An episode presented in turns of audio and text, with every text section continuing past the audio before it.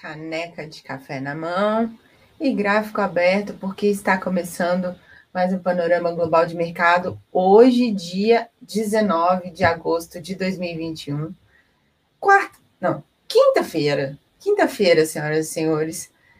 Aqui no canal Mulher na Bolsa, esse quadro é onde você acessa as principais informações para começar bem o seu dia, com muita informação e as principais marcações da análise técnica.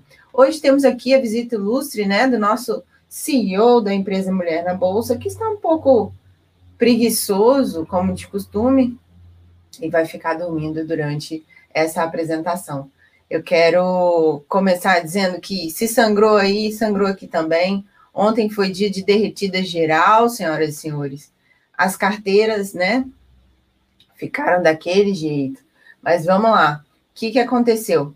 Bolsas, não só as americanas, como as bolsas mundiais, as principais, encerraram de forma negativa depois aí da ata da última reunião do Federal Reserve. Mostrou aí que muitos participantes defendem essa questão da redução das recompras de títulos ainda esse ano de 2021. Dow Jones, S&P e Nasdaq amargaram aí duras quedas, né? É, o setor de energia também pesou nos índices com o tombo do, do petróleo devido à preocupação com perspectivas para demanda e aumento aí dos casos de coronavírus e variantes. O Brent e o WTI caíram 1,16% e 1,70%, respectivamente. Essa ata que a gente combinou, que a gente comentou, é, do Comitê de Mercado, mostrou que o Banco Central Americano não só começou a discutir essa redução das recompras de títulos, que é o chamado tapering, que injetam aí 120 bilhões de dólares todo mês no mercado, mas também que muitos de seus integrantes defendem que essa redução tenha início ainda esse ano. E segundo a, ata, a expectativa é de continuidade no crescimento da economia no segundo no segundo semestre, né? Na verdade, o ano já está acabando, né, gente? Já estamos aí para mais da metade de agosto, já é quase Natal. E a expectativa é essa. Tem preocupação com as variantes né, do coronavírus, e, enfim, é uma preocupação mundial. Ah, é isso. Para o S&P 500, olhando aqui no gráfico, ontem eu até falei aqui com vocês que a gente poderia ver acontecer mais um movimento forte aí de correção por conta dessas tensões, por conta do Fed. E de fato aconteceu, a, a sessão fechou em queda nos 4,388. A tendência de longo prazo continua de alta, mas o preço pode ficar aí lateral pelos próximos pregões, tá? Suporte ali em 4,373 e a próxima resistência ali nos 4,445. Bom, eu sempre gosto de falar aqui para vocês, pessoal, o que, que eu falei ontem e o que, que aconteceu, porque não é uma questão assim de dizer que, ai, Carol, você estava certa. Não, não é isso. É uma questão da gente olhar o gráfico e analisar tec tecnicamente e passar para vocês essas impressões que a gente tem do lado de cá. E eu espero que isso ajude você nas suas operações, na sua visão, na sua leitura de mercado, é, a partir do programa do Panorama Global de Mercado. Essa é a intenção, galera. É, não sei se está fazendo sentido aí do outro lado, mas se tiver, me deem o, o ok. É, na Ásia, os principais índices acionários fecharam em queda, diferentemente de anteontem, né? O índice Nikkei do Japão fechou em negativa em 1,10%, o Xangai Composite em 0,57% e o Dow Jones Xangai 0,80%, tudo para baixo. Na Europa, Agora nós temos aqui o índice de referência alemão, o DAX, numa queda de 1,85%. O CAC 40, que é o índice francês, em menos 2,55%.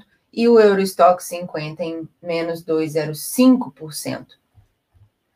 E o Brasil, Ibovespa, seguiu né, essa questão lá fora também, é, fechando aí em queda nessa sessão da quarta-feira em queda, fechou em 116,642, caiu um pouco mais, tocou ali o nível de ponto pivô em 116, 672. Ontem falei para vocês também que no gráfico estava com cara de que o preço ia buscar a média móvel de 200 e de fato foi. Temos uma resistência ali em 120, 225, é, próxima também ao ajuste, e um suporte ali em 115,083. É, teve vencimento de opções, teve vencimento de, de futuros e tudo isso foi azedando também o mercado, né? Bom, vice-presidente da Câmara também relatou aí a, a questão dos atrasos na reforma do imposto de renda, curva de juros, mais uma vez, ficou estressada aí, atingindo 10,62%, é, os contratos para 2029, que foi o maior patamar desde novembro de 2018. E risco político, risco fiscal, tudo isso pesa no mercado acionário. Desculpa.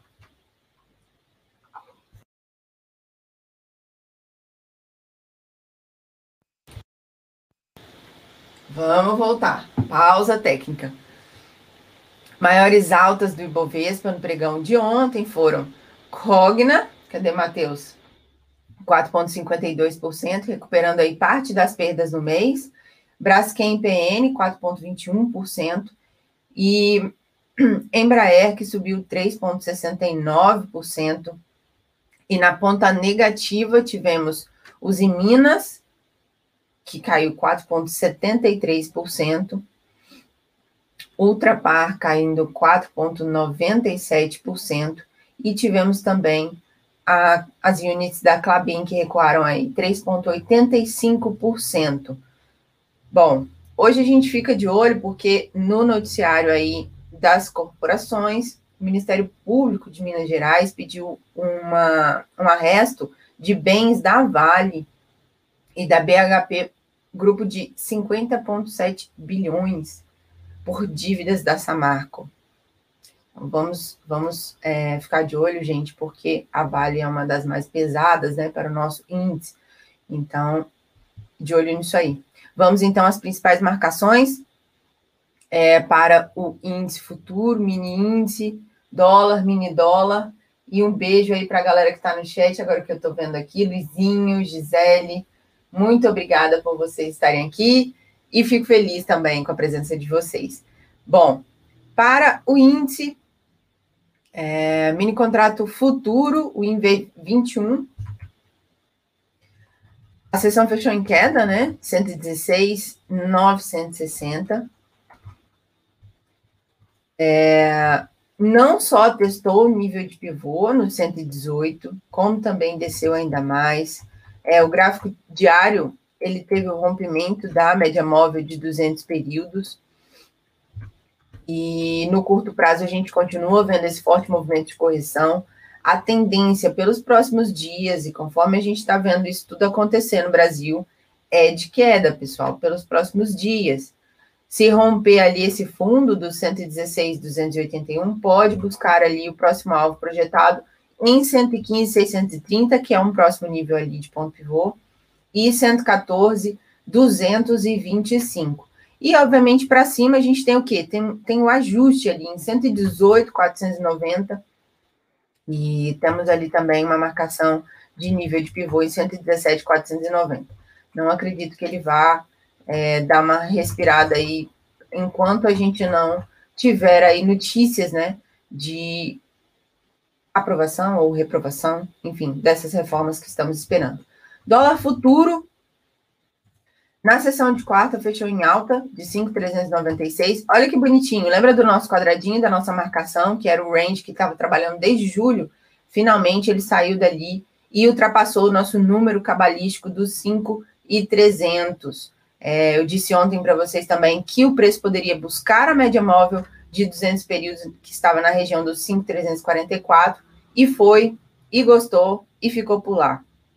O ajuste está em 5,256 e os próximos alvos projetados aí em 5,443 e 5,459. Inclusive, essa marcação aqui em vermelho é uma marcação mensal, então é muito forte, viu, senhoras e senhores? Mini dólar, é, movimento aí de curto prazo é de alta no mini dólar, fechou em alta no pregão de ontem, 5,399. O ajuste está ali em 5,275, tá? Então, é, eu disse ontem, né? O próximo alvo é o nível de pivô em 5,313 e de fato aconteceu isso, porque a gente faz uma marcação técnica, não é bruxaria, não é feitiçaria, é análise técnica, senhoras e senhores. Suporte ali em 5,333 e uma resistência forte ali em 5,437, ok? Para a agenda de hoje, nós temos aí os destaques que serão os pedidos semanais de seguro-desemprego nos Estados Unidos e os indicadores antecedentes da economia americana de julho do Conference Board. A expectativa é de queda nos números de pedidos de seguro-desemprego. E com isso, melhora os indicadores econômicos, tá? Então, vamos é, ficar de olho nisso aí. O Fed da Filadélfia divulga sua sondagem industrial de agosto. E no Brasil sai a segunda prévia do IGPM de agosto e a sondagem da indústria da CNPI. O Tesouro faz seu, seu leilão semanal de títulos. E nos Estados Unidos também tem balanços aí de empresas como a Macy's e Applied Materials. Galera, isso é o que temos para hoje. Desejo a todos vocês um excelente dia, ótimo pregão, bons trades por aí.